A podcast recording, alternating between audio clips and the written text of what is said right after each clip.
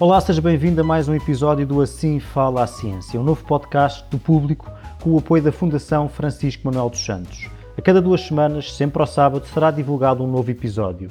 Em cada programa, eu ou Carlos Fiolhais falaremos com investigadores portugueses da rede GPS, Global Portuguese Scientists. Eu sou David Marçal e a minha convidada de hoje é Sílvia Curado, professora e investigadora da Universidade de Nova York, cidade onde se encontra. Doutorou-se no European Molecular Biology Laboratory em Heidelberg, na Alemanha. Seguiu depois para um pós-doutoramento na Universidade da Califórnia, em São Francisco, na área da medicina regenerativa e da organogênese. Mais tarde, assumiu a sua atual posição na Faculdade de Medicina da Universidade de Nova York para co-liderar o Centro de Investigação em Nanomedicina.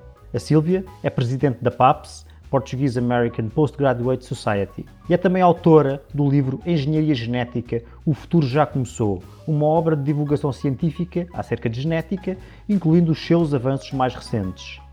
Vamos hoje falar de edição genética e do Prémio Nobel da Química deste ano. Bem-vinda, Silvia. Bom dia, David, e obrigada pelo convite. Silvia, as investigadoras Emmanuel Charpentier e Jennifer Doudna ganharam o Prémio Nobel da Química deste ano pelo desenvolvimento de uma técnica para a edição de genes. Que técnica é esta? O que é então esta técnica merecedora da atribuição do Prémio Nobel da Química? O CRISPR-Cas9 é uma importante ferramenta que nos permite editar o genoma, ou seja, uma ferramenta que nos permite alterar de forma muito precisa o ADN dentro das células. Estas alterações podem ser tão pequenas como mudar uma única letra do, no código genético ou alterar genes por completo. É uma tecnologia que pode ser comparada a uma tesoura genética equipada com um sistema GPS. Uma vez que consiste numa enzima que é capaz de cortar uma determinada parte do ADN. Essa é a tesoura, que é então programável através da utilização de uma outra molécula que funciona como GPS. Essa unidade GPS, acoplada à tesoura, vai guiá-la dentro da célula até ao fragmento de ADN que pretendemos cortar. E é exatamente aí que a tesoura vai então cortar o ADN. E o que é que isto significa? Significa que passamos a ter não só a capacidade de ler o nosso ADN, capacidade que já detínhamos através de técnicas de sequenciação de ADN cada vez eh, mais acessíveis e sofisticadas, como passamos a ter agora também a capacidade de editar esse ADN. Se imaginarmos o ADN como uma história, uma narrativa, um texto, não só conseguimos ler esse texto, como conseguimos agora corrigir eventuais erros ou mesmo alterar as suas eh, palavras. Por isso trata-se, no fundo, de uma verdadeira revolução na área da genética, ou mais especificamente na área da engenharia genética, e é já considerada por muitos como uh, sendo a maior descoberta de biotecnologia do século. E não será coincidência grande parte do meu livro ser precisamente sobre esta tecnologia que é agora reconhecida pelo Prémio Nobel da Química.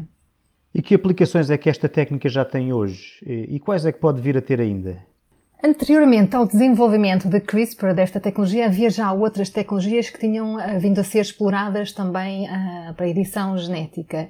No entanto, CRISPR vem oferecer, sem qualquer dúvida, vantagens que o tornam revolucionário.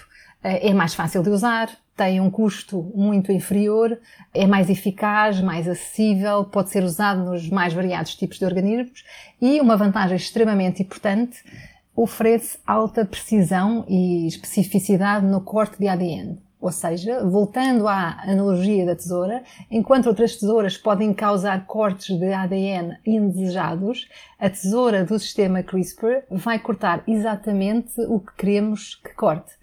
Estas vantagens, obviamente, fizeram com que a tecnologia fosse rapidamente e amplamente adotada, o que tem levado a um crescente número de aplicações. E estas aplicações podem ser subdivididas em quatro áreas principais. Temos a área da investigação científica, a biomedicina, a agricultura, a pecuária e a saúde pública. Na área da investigação científica e da biomedicina, e descrevendo de uma forma muito simples, esta tecnologia permite-nos estudar melhor a função de determinados genes e compreender o desenvolvimento de doenças. Ou seja, podemos alterar um determinado gene num modelo animal, em laboratório, quer seja na mosca do vinagre, no ratinho de laboratório ou noutros modelos genéticos, e estudar o impacto dessa alteração, na alteração desse gene no organismo. Isto é, podemos caracterizar o papel que esse gene tem no desenvolvimento do organismo, no funcionamento de um determinado órgão ou no desencadear de uma doença. Isso já é uma técnica rotineira usada no laboratório, já é? Exatamente. Não devemos agora, então, esquecer todas as vantagens que este método oferece em termos de rapidez e de muito menor uh, custo. Para além disso, vai nos permitir chegar às mesmas conclusões, mais rapidamente, e também usando um número menor de animais de laboratório. Portanto, se eu fosse um investigador em, em biologia molecular, eu podia encomendar um kit de CRISPR-Cas9 e editar os genes de um ratinho eh, de uma forma mais ou menos simples, ou não? simples e rápida e barata. No fundo, existem já plataformas onde é possível encomendar o sistema, não é? Eh, de modo a ser eh, usado e específico para o gene que se pretende cortar, não é? E esse kit é depois enviado por correio e passado uns dias é possível eh, ter acesso a esse eh, kit e uh, usá-lo diretamente em laboratório. Isto é um sistema que demorava meses e por vezes até anos a conseguir. Por isso vamos ter, em termos de investigação científica, CRISPR está já a ser amplamente usado e vai permitir grandes avanços em termos da própria investigação. Também podemos, se soubermos quais são as mutações que estão na base de doenças em seres humanos, também podemos introduzir essas mutações em animais e recriar essa doença, para que possamos estudar então essa doença e compreendê-la melhor. Em seres humanos, que é a parte da biomedicina, em seres humanos, o objetivo final é obviamente fazer exatamente o contrário, que é alterar um gene que sabemos que tem uma mutação e que é responsável pelo desenvolvimento de uma doença e vamos alterar esse gene de forma a corrigir esse gene e assim tratar ou curar essa doença. Assim, o CRISPR vai ter um papel fundamental no tratamento e curas de doenças genéticas. E, se me permites, acho que temos que fazer aqui uma distinção também importante entre, dentro das doenças genéticas, temos Doenças monogénicas, que são causadas por uma única mutação, por mutação num único gene, e doenças poligénicas, que são causadas por mutações em vários genes, e essas são, obviamente, mais complexas. Numa fase mais inicial, já estão a ser feitos estudos e ensaios clínicos focados no tratamento dessas doenças monogénicas causadas por um único gene, o que é feito, como disse, através da mutação do gene, da correção da mutação que é causadora da doença. Essas serão, obviamente, as mais simples de tratar por agora. Mas mesmo que nos limitemos a esse tipo de doenças, seria já um enorme avanço se de facto as conseguíssemos tratar e curar, uma vez que existem mais de 3 mil doenças que são causadas por uma única mutação genética e que se enquadram nessa categoria. E temos já exemplos de doenças que estão a ser tratadas e mesmo curadas com CRISPR, como anemia falciforme e algumas formas de cegueira, por exemplo. Mas em 2018, o cientista chinês Yi Jiankui anunciou ter editado os genes de dois bebés para torná-los mais resistentes à infecção com o vírus da SIDA, usando esta mesma técnica CRISPR-Cas9. Eh, mas esta iniciativa foi amplamente condenada. Porquê? Antes de mais, é importante compreender que esse tipo de experiência é fundamentalmente diferente dos estudos que mencionei até agora. E porquê? Uh, devo explicar que a edição genética pode ser feita em duas categorias principais, de células ou entidades uh, celulares e que representam dimensões muito diferentes. Podemos mudar ou editar os genes de células somáticas, e essas são células que são já diferenciadas com uma função especializada, são células mais adultas, com funções eh, específicas em determinados órgãos, por exemplo, e, por outro lado, na segunda categoria temos uh, genes, uh, ou temos a possibilidade de editar genes de células da linha germinal.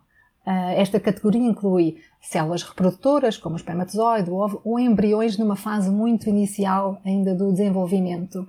As diferenças fundamentais entre estas duas situações são o facto de alterações genéticas em células somáticas, nessas mais diferenciadas, essas alterações não serem passadas a gerações futuras, uma vez que não fazem parte da linha germinal. Ou seja, estas alterações afetam somente essas células ou esse órgão, ou no limite afeta somente esse indivíduo. Quando alteramos uh, o ADN de células reprodutoras ou de embriões, essas alterações genéticas vão ser herdadas, vão ser passadas e herdadas por gerações futuras, o que quer dizer que não será somente esse indivíduo, mas também a sua progenia que vai ser afetada. Voltando então à, à tua pergunta, houve duas preocupações principais, graves, em relação a essa experiência que envolveu então a edição dos genes desses dois bebês. A primeira foi a ausência de garantias de segurança associada a este tipo de intervenção.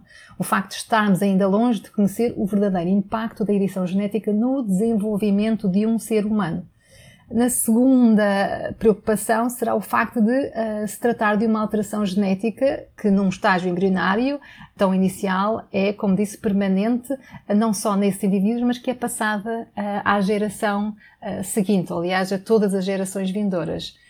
Já nessa altura havia em vigor uma espécie de acordo no meio científico, uma moratória, já desde 2015 e curiosamente criada em consequência da revelação que cientistas na China tinham editado genes de um embrião em cultura uh, em laboratório e essa moratória que apelava ao não uso uh, desta tecnologia em bebês ou embriões humanos a vir a ser implantados, essa moratória uh, foi, não foi respeitada.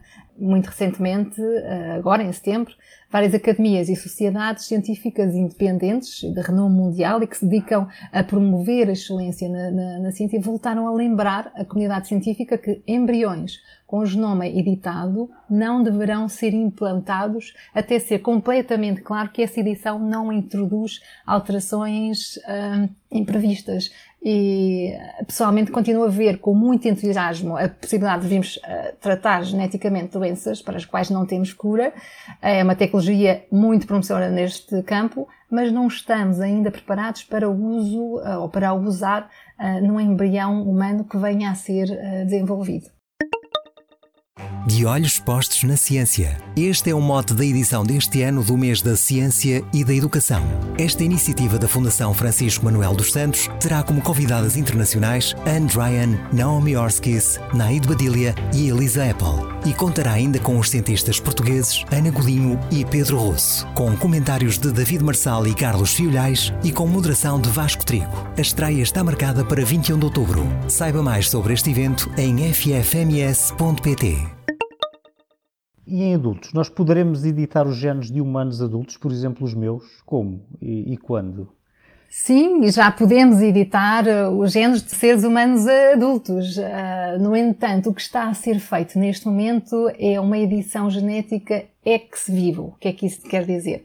Que retiramos as células do ser adulto, não é? Neste caso as duas células, editamos uh, o seu ADN fora do teu organismo, fora do teu corpo, e essas células são depois de editadas reinseridas no, no teu corpo, no ser uh, adulto. E esta foi, por exemplo, a abordagem utilizada na recente cura de uma paciente com anemia falciforme, em que, uma doença do sangue, em que as células estaminais da sua medula óssea foram retiradas alteradas e reinseridas. E foi uma interação extremamente bem sucedida e, que foi relatada agora em junho.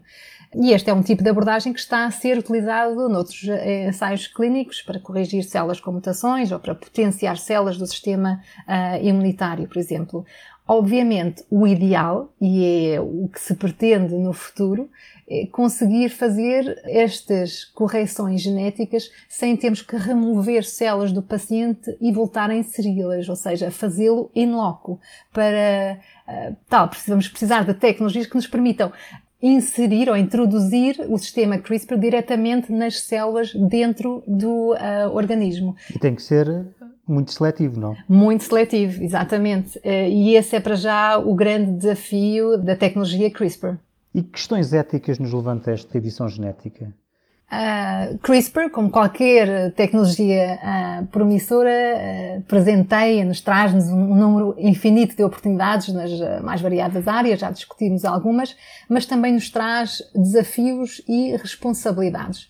Nunca estivemos, por exemplo, tão perto da, da cura de doenças genéticas. No entanto, embora seja esta tecnologia seja extremamente precisa, temos ainda que garantir a 100% que a aplicação não resulte em mutações indesejadas, é? especialmente quando falamos de embriões ou células reprodutoras, cujas alterações então se vão perpetuar.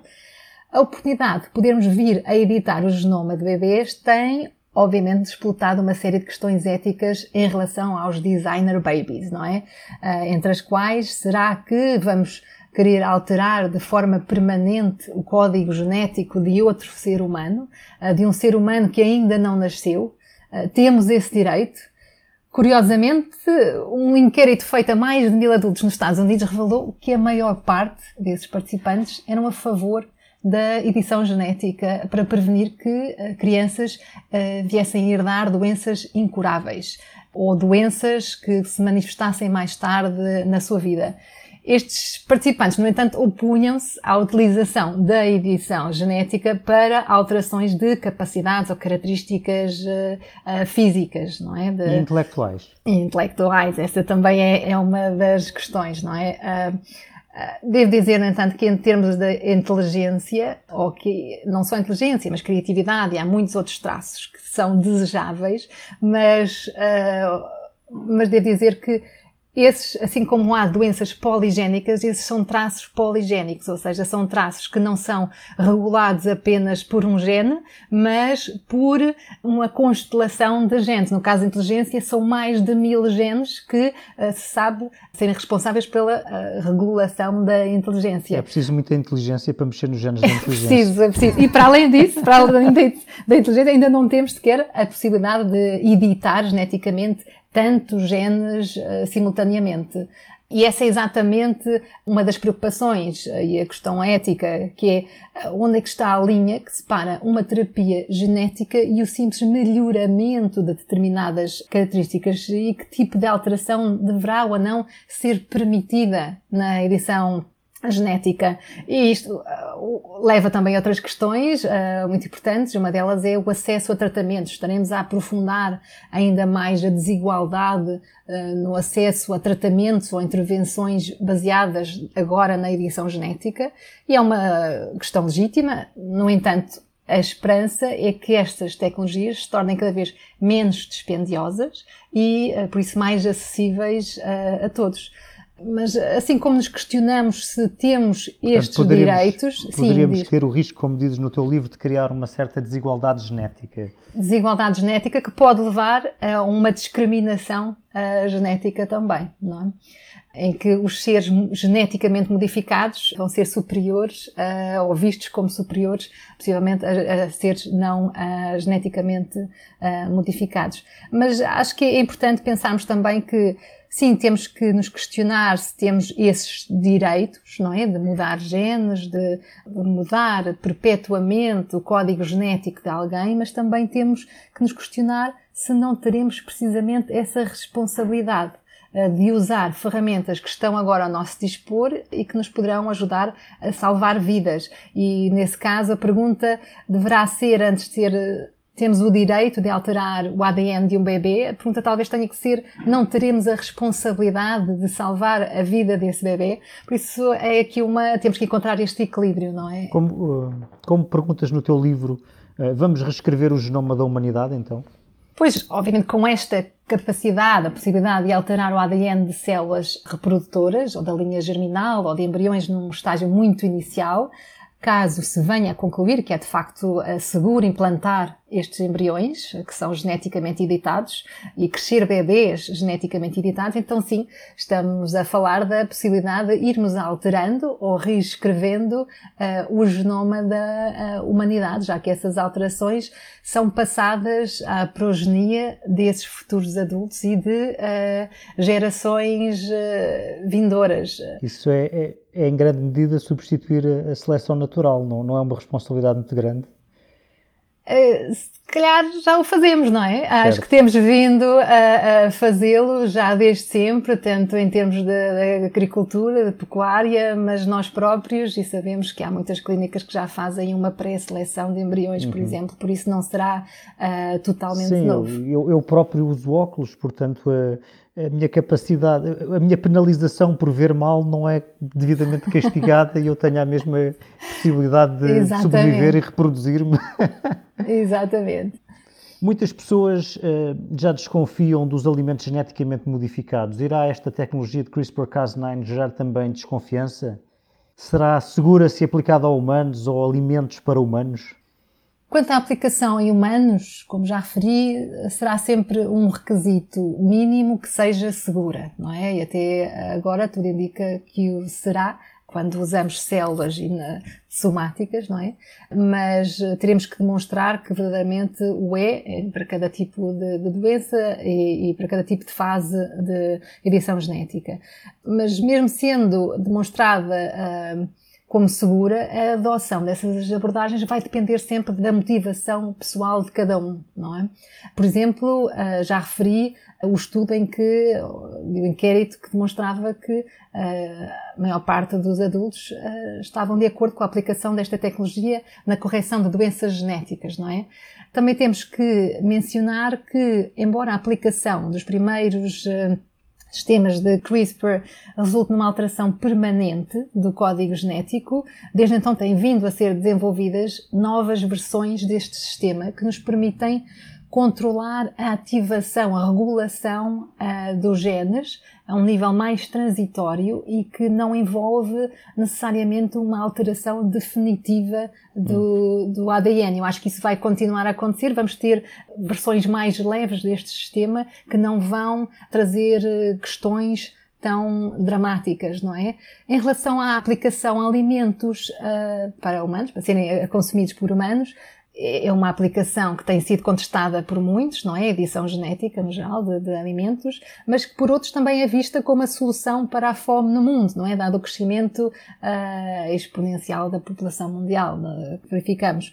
Mas uh, alimentos como salmão de crescimento rápido, plantas resistentes à seca ou a insetos, ovos hipoalergénicos, estes são alguns exemplos de aplicações que vão uh, acontecendo. O curioso em relação ao CRISPR é que é, um, pelo menos nos Estados Unidos, é visto de uma forma uh, um bocadinho diferente da geração de produtos, alimentos transgénicos. Isto porquê? Porque grande parte das aplicações de CRISPR consiste não na inserção de material genético de outras espécies, que é o que acontece em uhum. alimentos transgénicos, mas uma modificação do genoma, por exemplo, dessa planta ou desse animal, ou seja, não há, lá está, a tal inserção, não, contaminação, vá lá, desse organismo com genes de outros organismos. Uh, acontece tudo dentro do, do, do mesmo organismo, dentro do mesmo material genético, e isso é visto, tem sido visto, pelo menos aqui, como disse, classificado e regulado de uma maneira um bocadinho diferente dos organismos transgénicos. No teu livro referes que o CRISPR-Cas9 nos pode permitir distinguir espécies e desextinguir outras.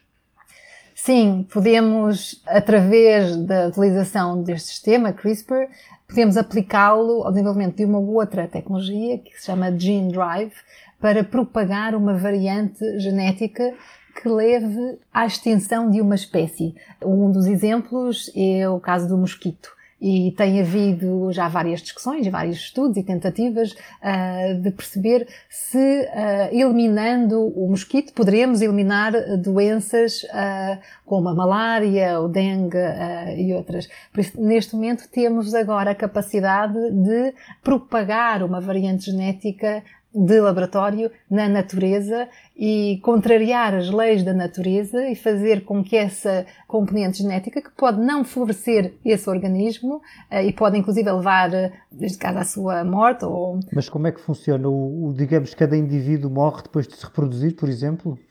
Pode ser, uh, por exemplo, tentarmos uh, gerir o rácio de machos e fêmeas, por exemplo, de uma espécie, ah. não é? Se tentarmos introduzir no ambiente natural uh, genes que vão fazer com que toda a progenia seja macho, vamos deixar de ter fêmeas. E normalmente são até as fêmeas que transmitem parasitas como o da malária, não é? E não só vão deixar de ter vetores para transmitir essa doença, vão também, obviamente, ter de deixar uh, fêmeas com as quais se reproduzir e o que pode então levar à extinção dessa espécie. Esse é um dos exemplos, mas assim como podemos extinguir determinadas espécies, temos também a possibilidade de trazer outras de volta. E como é que isso é feito? Podemos fazê-lo usando espécies que são uh, semelhantes uh, geneticamente às espécies já extintas, ver que genes é que diferem entre as duas espécies e ativar uh, genes ou editar os genes das espécies atuais, que são parecidas com essas que já desapareceram, de forma a reproduzir de novo e trazer de volta essa espécie uh, extinta. Há um projeto, por exemplo, do mamute, que tem como objetivo trazer de volta o mamute através da edição genética do embrião de uma espécie próxima, que é o elefante indiano, entre outras espécies, como os pássaros moas, não voadores, ou determinado tipo de rã, que nos pode trazer soluções a nível biomédico, por terem sistemas uh, que são curiosos, mas não temos agora tempo para descrever, mas que nos podem ser muito úteis. Em relação aos dinossauros, não é? Que toda a gente quer saber. Uh, temo que não, não nos parece que seja possível neste momento trazer de volta os dinossauros, porque o seu ADN tem mais de 65 milhões de anos e nesta altura não, não estará suficientemente conservado de forma a que possamos realmente identificar uh, quais são os genes que deveriam ser alterados para o podermos uh, fazer.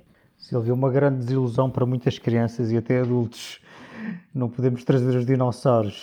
Exato. Silvia, nós estamos em plena pandemia de Covid-19, um momento em que a ciência e a sua compreensão pelo público é fundamental. No entanto, assistimos também a uma pandemia de desinformação. Tu vives nos Estados Unidos. Como vês a desinformação acerca da Covid-19 e de outros assuntos nesse país?